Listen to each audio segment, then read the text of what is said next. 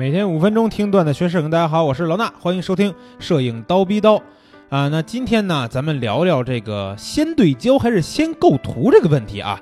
这个问题就好像是先有鸡还是先有蛋一样，估计很多人都有自己的看法，而且估计大家呀现在已经都有了自己的拍摄习惯。那我看到有很多摄影师的操作习惯是这样的啊，就是呃先对准一个东西或者对准人物，半按快门对焦，然后呢再挪动相机去构图。之后再把快门全按下去拍摄，那这种方法呀，咱们不能说有错啊。在紧急的情况下，我也会这么拍。而且呢，刚学摄影的时候，很多前辈啊也都是这么告诉我们的。但是这么拍呀，我我觉得可能会有些问题。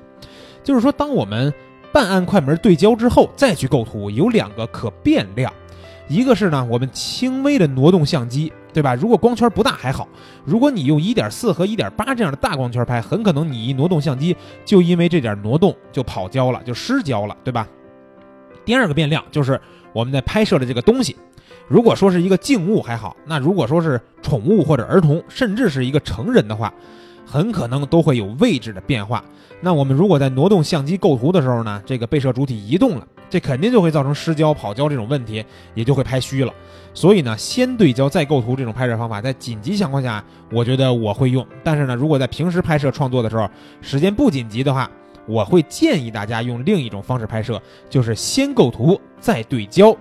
哎，怎么着？先构图再对焦呢？意思就是说呀，我先用我的取景器去构图，然后呢，选择一个我想要的对焦点。把拍摄的主体放在画面里边，我想让它出现的这个位置，之后呢，用这个位置的对焦点去对焦，这样我半按快门对焦之后，马上可以直接按下快门去拍摄，啊，没有了先对焦以后再构图这个时间差，也就能避免不管是我们挪动相机，还是说被摄主体自己动了造成的失焦这种情况，是吧？那这个呢，就算是先构图再对焦的一种好处，但是呀，这种拍摄方法也不是全都适用，为什么呀？啊，跟咱们用的相机有关。比如说我用的是佳能五 D 三拍摄，对吧？它有六十一个对焦点，哎，说起来算是比较多了，能覆盖比较大的这个取景范围。如果我用的是六零 D 或者是六五零 D 这种 APS 杠 C 画幅的相机啊，包括前几年还很火的佳能五 D 二，那对焦点都只有九个，哎，就比较少了。呃，用这种先构图再对焦的方式呢，可能会遇到这种找不到正合适的对焦点去拍摄的问题。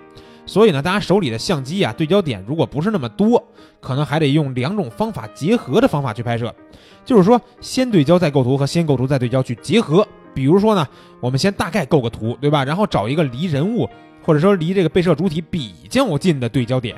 对焦以后，再稍微移动那么一点点相机去完成构图，然后按下快门。这样做呢，要比我们平时都用中间那个对焦点去直接对焦，然后再构图这种方式要好。毕竟我们对焦以后构图这个时间呀有节省，而且呢，这个相机移动这个位移也会小一点，所以呢，还是可以有效的避免因为这个问题造成的失焦啊、虚焦啊、拍虚了这个问题。那如果呢，你是一个索尼微单相机的用户啊，你可能就更爽了。对吧？前一阵咱都知道索尼发布的这个阿尔法九这微单相机，这机器有六百九十三个对焦点啊！你没听错，我五 D 三是六十一个点，人索尼阿尔法九是六百九十三个点，而且这个覆盖的区域基本是全屏幕了。那这样的话，咱们先构图再对焦，是不是就方便多了？哪儿都有对焦点，你还愁啥没有合适的可以用吗？对吧？啊，为什么微单会有这么多对焦点呢？这也跟相机设置的这个不同有关啊，跟这个相机制造也也有关。那关于这个微单相机的构造，我们就不在这多讲了。大家明白微单这个在对焦点上有优势就可以了啊。就算不是阿尔法九啊，阿尔法七二二这个经典的微单啊，索尼微单也有三百九十九个对焦点，怎么算都比普通的单反相机要多，对吧？